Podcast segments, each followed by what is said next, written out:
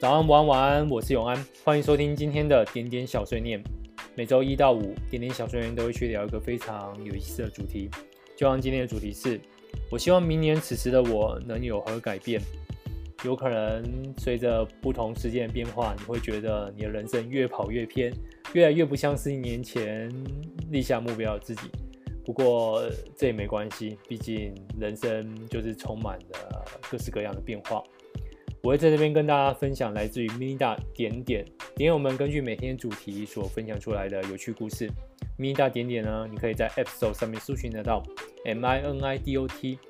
如果你用 Android 手机的话，那也没关系，请持续关注我们点点小碎念 Podcast。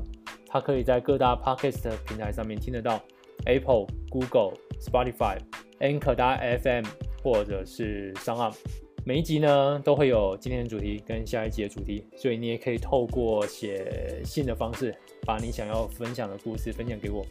同时呢，我也在征求大家的晚安，你可以用任何的方式，你要唱一首歌或是念一段话，录成声音档后就寄给我吧。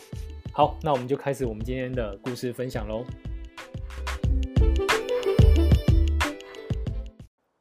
这一集呢，我们来聊。我希望明年此时我能有何改变？那我刚开始在整理这个题目的时候，用了比较正常的方式啊，就是去看一下大家最近对这个主题有什么回答。那我突然想到那一大点点其实它有一个非常有趣的功能，就是在去看一下你对于这个主题在不同的时间点的变化。我突然想到说，哎。对呀，我我或许可以透过这个角度去，嗯，看一下大家在这么多的时间的不同维度的状况之下，对于这个主题有没有什么特别不不一样的地方？那我就去找了一些，嗯，在超过一年前就加入我们的点友，嗯，去看一下说，呃，有没有人在这些变化里面可以看得出一些有趣的发展。那的确，我也捞了不少我们的点点的点友们，在不同的时间里面是有不同的改变的。OK，那我们就先来看第一位的分享。嗯，接下来我会从最旧念到最新。嗯，这位他在二零一八年的时候，他希望下一年的改变是，今年里炼的钢都成最坚实的盔甲，而心上的窗对临走钥匙的你无尽开放。在二零一九年，他说：“环境使人变强，知道自己接下来会有很多学生，明年的这个时候大概是会忙到没有朋友的状态，只希望自己还是大家记忆中的样子，疯疯癫癫，笑点很低，会一本正经说胡话的样子，然后有好好的吃饭睡觉，健康度能够维持就好了。”最后，二零二零年，他说：“变瘦、变健康、变有钱，不贪心。”只要各拖一点点就好了。嗯，呃，这位点友呢，我觉得你越来越实际了，呵呵，越来越懂了自己要的是什么了。嗯，好，我想这一年不同的变化应该是啊、很有意思的。好，我们再看下一个点友啊、下一个点友是二零一九年跟二零二零年，在二零一九年他说，给明年的我，原来人不会一夕之间就长大。成为大人的最大骄傲，就是没有忘记最初的自己。啊，二零二零年，他的分享是：闪烁的时光，缓慢的成长也是成长。那种缓慢，有时候会慢到我感受不到，甚至忘记了自己正在为某件事努力。然后有一天回过头望，发现自己走了好长一段路。许多事情都是这样发生的。当努力已经融入我的生活。变成我的一部分之后，那些追逐梦想的行为不再那么辛苦，反而让我觉得很充实、很幸福。停滞的时候和顺利的时候，我都静静的想，没关系，然后继续走着。不预期接下来风景是不是符合期望，只是按照我一开始所决定的那样走着。于是，美丽的旅程就这样被走出来了。这样讲很梦幻，对吧？因为拥有目标，为之努力，就是一件闪烁动人的事情啊！呀，看到你的变化，让我能感受得到，随着时间不断的成长，同时你也没有忘掉你自己。好，我们再看下一个点友的分享啊、啊，它比较短一点。二零一九年跟二零二零年，二零一九年是摆脱今年的困局更进一步，小了说是工作，大了说是人生。二零二零年，他说材料写得更好，做一个合格的材料狗狗吐舌 emoji 吧，人不做一线，警察背背 emoji，我已经很开心了。哇，很恭喜你，你今年应该有摆脱去年想摆脱的困局了。嗯。好，我们再看下一位点友，呃，二零一七、二零一八跟二零二零，就二零一九他没有分享。先看二零一七，心智更成熟，体态更曼妙，相貌更气质，举止更优雅，个性更沉稳，心胸更豁达，谈吐更智慧，做事更利落，遇事更冷静，整体更完美。明年此时此刻的自己，一定要比现在的自己更进步。Hashtag 二点零版。至少成功升级为二点五点一版。Hashtag change yes I can。二零一八年，对生命更豁达一点，对周遭更大度一点，对生活更智慧一点，对爱情更热烈一点，对未知更勇敢一点，什么都多一点，只有欲望再减轻一点，这样就好了。Hashtag 明年更简单却更优雅。啊，二零一九年没有分享。二零二零年。外形不崩盘，内心更自由，财务更稳固。就这样，不要给自己太多压力，不用改变什么。现在的我也很不赖啊，不求多，不必改头换面，只要每年都能够比今年的自己更进步一点点，就可以走得很远很远啦。嗯，呃，从你二零一七分享到二零二零这个故事的行数来看，你的确变得更精简、更优雅了。好，我们再来看下一个点友，啊、呃，下一个点友有二零一八、一九跟二零二零。二零一八他说，能不能希望明年可以不用上班就活下来了？真的讨厌上班。二零一九，希望有自己的房子了。二零二零，希望那时有房了。好的，你明年一定会有房。好，我再看下一个点友，啊、呃，他是二零一七、二零一八跟二零二零。二零一七。明年的这个时候，大概已经去巴厘岛当义工了。我希望，嗯，自己能爱上小孩子。二零一八，Now in France, in French，拿到心理咨商师三级证，正在准备复习考教师资格证。更健康、更漂亮、更快乐。唯一不变的，仍旧朝着此时坚定的方向前进。即使此时身边的人反应会更激烈。也要做好准备，接受这一切，不要让二十年后的自己后悔。永远知道自己在做什么。二零二零，希望自己成为一位新闻传播学在读研究生吧。如果不是，就继续考。To 前年跟大前年的我，What？对不起，我好像把你们完全跑偏了。嘿，你真的跑了还蛮偏的。好，那就祝你今年考试顺利。嗯下一位点友啊，二零一九年跟二零二零年啊，二零一九年他说，写作上找到适合自己的口气，生活的有点可爱以及健康。二零二零年，希望明年真的离职了啊！我看这位点友的分享，你的口气一直很可爱啊，祝你继续健康，同时也继续让自己走在喜欢的方向上。好，我们看下一位，下一位点友一九年跟二零年，一九年这么写到。心更自由一些。二零二零年说，很简单，能够自行规划三天两夜以上的登山。等装备买好后，评估几个两天一夜的行程走走。以前骑单车，我以为是前坑，我错了，登山才是真正的前坑。配合走的天数，背包可能又要升等。突然觉得现在不做，以后体力退化要做更难。现在做吧。好。那就祝你在二零二零年到二零二一年呢，能够更自由的放手去登山。呃，对，我我我我以前刚开始工作的时候，嗯，受到身旁同事影响，也是呃在骑单车，那真的是一个坑啊，所以我后来就没有继续再跳坑下去了。我我我我喜欢跑步也是这个原因，因为啊，跑步最棒的就是你只要买到一双。好的跑鞋就可以了，其他的设备倒是不是很重要。嗯，好，呃，我们再看下一个点友的分享，呃，他是二零一八年跟二零二零年的分享。一八年，他说心中盘旋的计划能够到位。二零二零年，更快乐自由，而这包含太多。啊、呃，不知道你在二零一九年的时候，当时一八年许的计划有没有到位呢？呃，不过我可以看你二零二零年的的这个分享，其实你是想要更快乐的自由，代表你已经自由，不过需要更快乐，对吧？好，那就期待你二零二一年的分享喽。嗯，再下一个点友，这个点友我这么分享好了。嗯，他在二零一九年跟二零年都有分享，那他都会引一些文。并且会自己说一句话。那在二零一九年的时候，他的引文是：“与怪物战斗的人，应当小心自己不要成为怪物。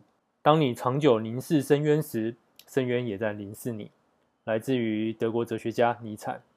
他说：“他要更现实且真诚的生活。”二零二零年的引文是：“好眼力指的是你在同一个场景不同的角度分辨出物体形式上的差异。”即使是同一个场景，只要稍微换个角度，就可以让画面更突出或更普通。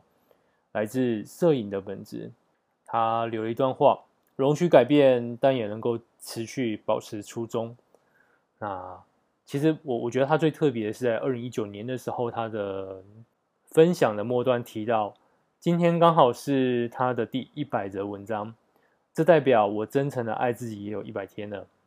这过程中有时候差点让我挺不过，但感谢你们的爱心，在我快撑不下去的时候，成为我前进的动力。谢谢，真的感谢。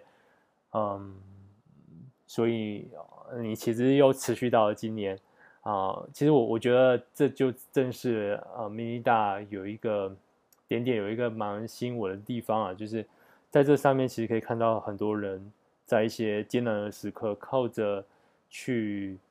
达到一个目标，去撑过这段时间。那我相信这位点友他不但撑过了这段时间，而且，嗯，也到了今年。嗯，好，我们再看下一个点友的分享。下一个点友分享是一七年，然后就跳到二零二零年了。一七年他的分享是：去年的今天，我早早起床，为了录制一个视频，忙活了一天。今天我准备好好在家看看书。明年的今天。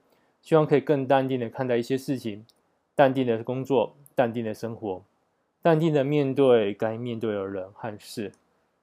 呃，二零二零年他的分享是：不断在进步，不要给自己带上太多的标签，进而约束了其他可能。当然，很有可能明年的我看到这个问题时，依然还是相差无几的回答。其实每一个阶段，你希望有何改变，到最后都离不开太大的主线。而这个主线，因为受到各方面的影响，在没有巨大变故的情况之下，其实并不会偏离多少。因为你没有办法预见你的生活在接下来一年内会有太多的变化，所以你看不到当前格局以外的事物。嗯，基本上看到你二零二零年的分享，你已经达到你二零一七年的目标，就是淡定一点。嗯。我知道有些时候啊，很难去改变很大的一个方向，不过偶尔还是留点火花，呃，这些火花或许可以造成一些蝴蝶效应，在未来的某一个时刻，再可以带带给你更多的惊喜跟改变，我觉得也是不错的。所以啊，我们还是努力去争取火花吧。好，那下一个点有分享比较特别，它有二零一九年跟二零二零年，我这边就分享二零。一九年吧，因为他的二零二零年，嗯，蛮特别的，嗯，大家可以去找找。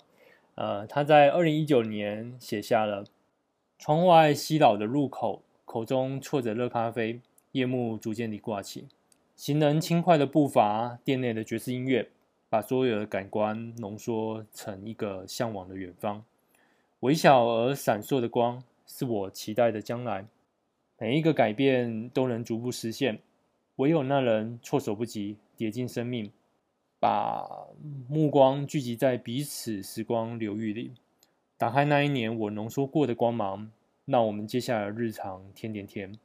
最后他引了张爱玲的小团圆，青春太美好，怎么过都是浪费。然后这位点友的二零二零年呢，大家可以去找找看，因为他在二零二零年呢就开始加入一个计划，开始写起了连载故事。所以呢，他可能遇到的不是只有一个人，而是一群人彼此去共享一个有趣的故事。那我想你可能在去年这时候也没有想到，今年在做一个共同创作吧。OK，那我们来看下一个点友的分享。下一个点友的分享来自于他的二零一八年跟二零二零年。一八年，他希望更超脱、更不谈情的游戏人间。本身就是一个目标性比较强的人，不甘于生活乏味，受不了没事做，但也受不了事情压着自己喘不过气。简而言之，就是喜爱沉浸于自己热爱的工作中，典型的工作狂，却贪玩，紧抓着每个生活换气的节点，让玩乐最大化。某些玩乐事件发生的当下，往往太过于依赖情绪。我觉得他这样感觉，当下感受太多感觉，反而让自己忽视一直都存在的理性面，像是明知故犯一样往死里去。情绪涌入当下，都会忘记自己真正的样子。看着镜子里的自己，映入眼底的都只是皮，而不是里头的心。但也可能只是因为心在意外中被吃掉，所以只见皮而不见心。每次都想着要变得更好，要变得更健康漂亮，要长脑，却也都忘了可能早已没心。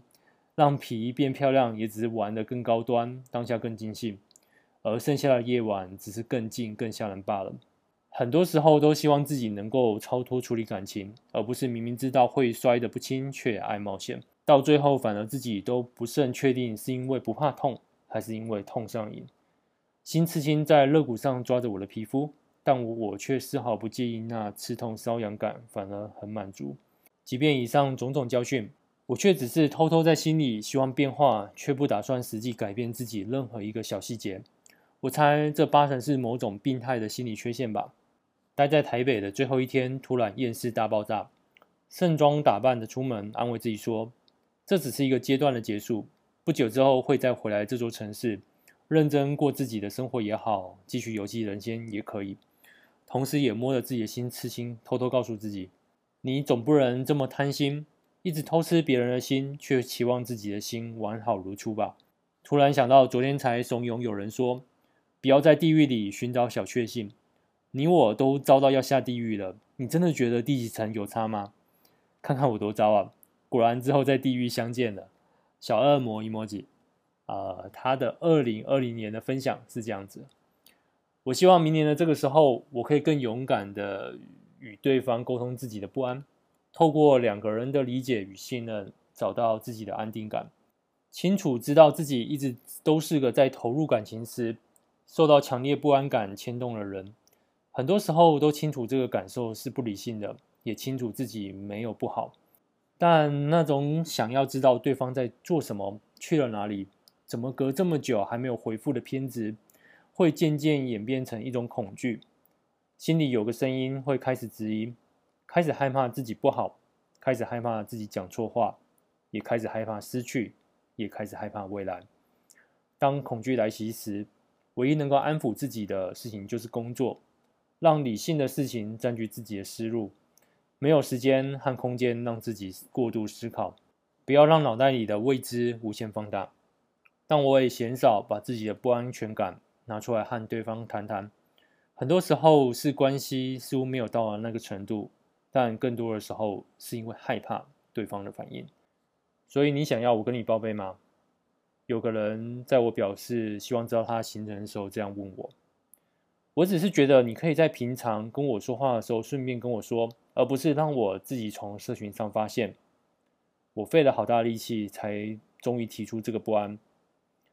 但我之前都没有这样的习惯，那个人就这样简单拒绝了，而事后我也没有表示什么，因为我知道不安全感是我自己的课题，但也因为这一点，我也清楚它不是我要的。Find your own strength，这是我一直在焦虑不安的时候告诉我自己的话。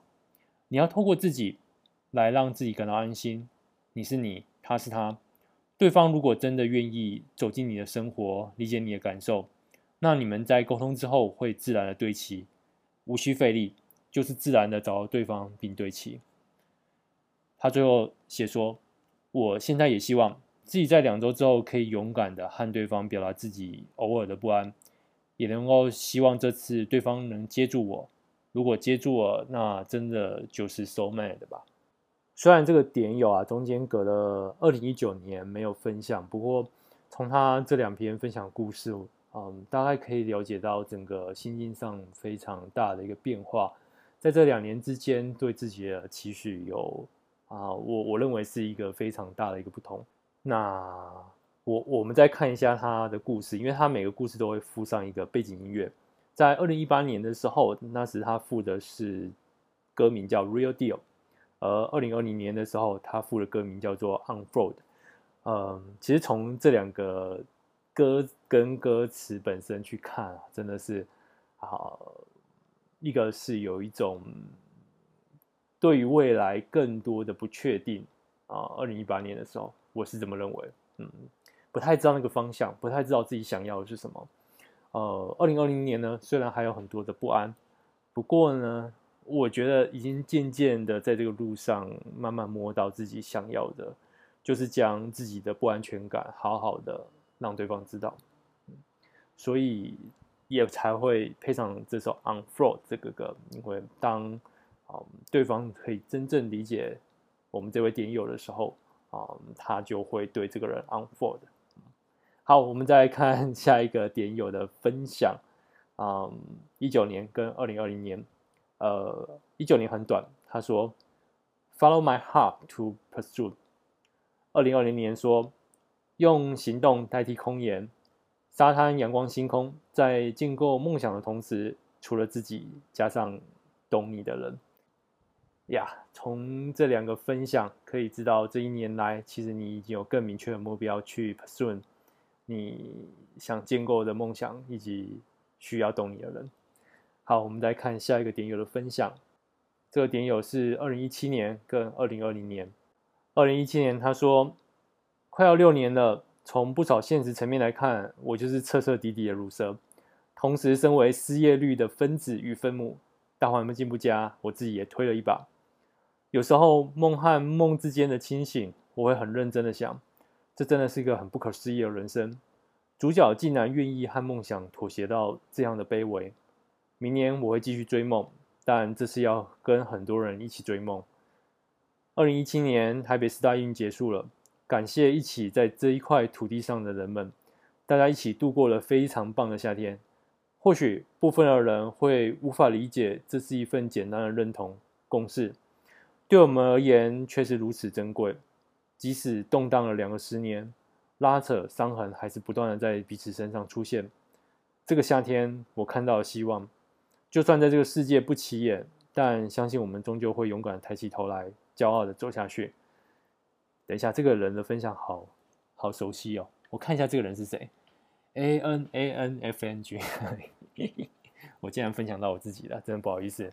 嗯、啊，我我我中间一八一九都没有写，不过其实透过今年在做这个点点小说院 podcast，没想到可以再去仔细的回顾我二零一七年写下的东西，也算是一个时空上的有趣的旅行吧。嗯，我还是没有达成我二零一七年想要的目标，嗯，至少一八一九到现在二零年都没有达成。不过，我反而觉得一七年最后写的那一段聊到台北四大运这件事情，倒是蛮激励我现在啊。对，我没想到在三年之后，又在同样的暑假感受到同样的事情。那我还是就继续走下去吧。我想看一看二零二一年是一个怎样的故事。好，我们来看一下，我们下一集要聊什么。下一集我们要聊的是我曾住过哪些城市，最喜欢哪一个？我曾住过哪些城市，最喜欢哪一个？好，那我们今天所有故事的分享就到这边。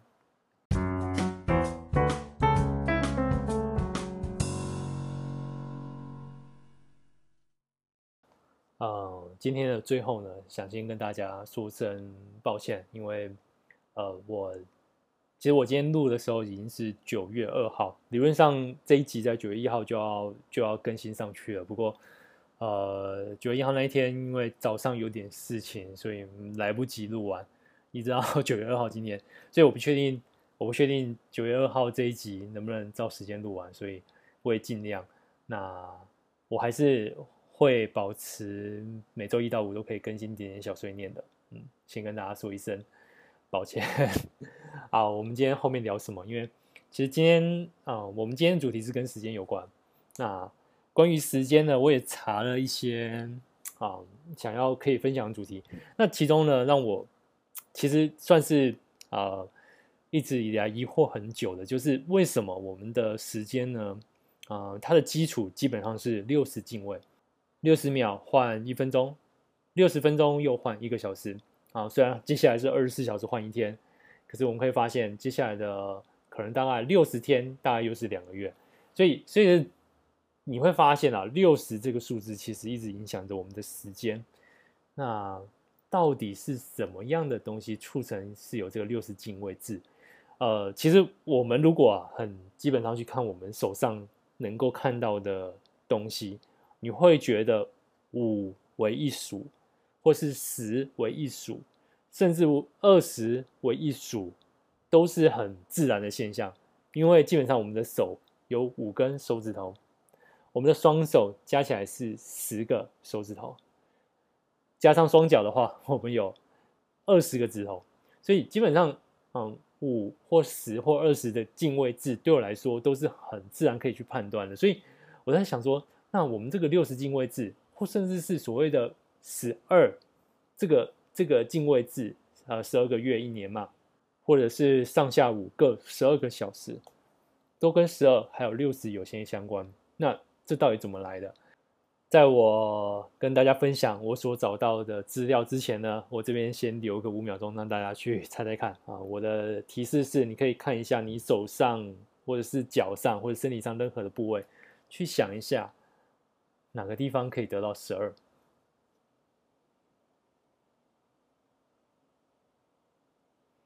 好，五秒钟到了，不知道大家有没有找到呢？我自己也是好奇了很久。那我后来终于找到一个比较合理的解释，一个比较不错的资料。这么说，你首先呢，你把你的手摊开，这时候呢，你不要看拇指，你看食指、中指、无名指跟小指头。它跟拇指最大的特别是，拇指呢，我们基本上是有两个指节，而其他四个手指头。它都是有三个指节，所以呢，三乘以四，十二。你这么算，你把你的手伸出来，用你的拇指去指不同指头、手指头的指节的话，你会发现，我可以从一算到十二。也就是说，我拇指去从食指开始，食指的最下面的指节开始去算起的话，我顺着指节去点的话，我就可以点到十二。所以我就可以算十二，可是啊、这个解释我觉得还蛮有趣的。然后接下来怎么去算六十？呃，你会再拿出你另外一只手，另外一只手有五个手指头，配上原本的那只手的十二个指节，五乘以十二就是六十。所以呢，呃，我们就可以从这个方向去解释出啊、为什么呢会有六十进位制？啊，我觉得这是一个蛮有趣的，因为，嗯，这也是的确人类可以用自己手指头数数的一个方法。那所以大家可以用这种方式呢，去呃交易过去的可能是谷物啊、麦子啊这些这些以前的农作物去算，或是算贝壳。可是我我其实还是有非常大的一个疑惑，因为嗯还是很不直觉。虽然说我这样可以数十二，嗯，我还是想找出。啊，十二之所以为基底的一个原因，嗯，这时候啊、呃，可以再去看一件事情，就是一年有十二个月，那我们会讲月，而不是讲什么十二个日。那月就代表它有一定的变化。虽然说我们现在用的是阳历，不过我们人类最早最早用的应该是阴历，也就是月亮的历。那月亮的阴晴圆缺大致上是三十天，也就是说。呃，经过了十二个三十天，大概是三百六十天左右，那应该可能会更少一点，因为是呃，因为月的一个周期大概是二十九点几天而已。那也就是说，经过十二次的这个周期之后，大致上啊，因为我们现在知道一年有三百六十五，或是到最后闰年变三百六十六天嘛，大致上其实一年的那个四季的变化又重新再来一次，所以呢。呃，我我我觉得这也是影响人类的一个啊、算术的一个方向，或者说一个进步的一个方向，可能就是有人在无聊的时候，呃，对着这个阴晴圆缺在计算，他就算说，哦，呃，目前呢，我看到这一次的月圆，所以我就记录在我的手指食指的最下面那个指节处，接下来下个月圆呢，记录在中指的下面那个指节处。他随着这个指节的记录，他发现他一旦算完自己所有的指节之后，哦、呃，四季又变到原本的变化，所以哦，他觉得这个十二这个数字，或者说他的指节呢，就像是上天某一个神灵，或是某一个石头神灵，或是啊、某个宇宙的呃主宰，告诉他说，你只要算完你手上指节的月的月圆之后，那就代表了这一年又过去了。你就可以去很精准的计算啊、这一年开始之后，我们的农作要怎么开始，我们的狩猎要怎么开始？因为毕竟啊、所有的万物都会跟随这个世界变化去做作息。那所以呢，我我我我觉得这个很有意思，就是说，我们人类从我们自己身上的东西取得自己跟这个世界变化，这个一些很自然的现象变化取得一点关联之后，就开启了我们一些。啊，不同姿势的眼镜的推荐，就像这六十进位。那更进一步呢，人类透过计算这十二个月相的圆缺，最后就会发现怎么越计越不准。因为毕竟你知道吗？三百六十跟三百六十五总是差五天五天，所以他会觉得，哎，当我算到了第六次的阴晴圆缺之后，我就会发现我好像就是早了一个月，所以他就再去补一个月。所以呢，这就变成说，嗯，造成我们在算立法啊、嗯，可也可能透过这个算立法的过程之中，开始去演进一些不同的变化。这也就是我我觉得我们今天前面在分享的。事实上，人生之中虽然常常我们会照着一些大的方向去前进，可是你只要在中间保持好奇，带着一点火花，嗯，你总是可能会走偏。但这走偏是好是坏，我们不知道。可是，啊、我们这个宇宙是朝着最大乱度去前进，所以呢，朝这个乱度去前进，我们会在中间发现好的事情。那因此，我觉得不管怎样，在生活中有点火花，有点好奇是好事。嗯，好，我们 今天的点点小碎念就到这边啊，期待大家都有好梦，晚安。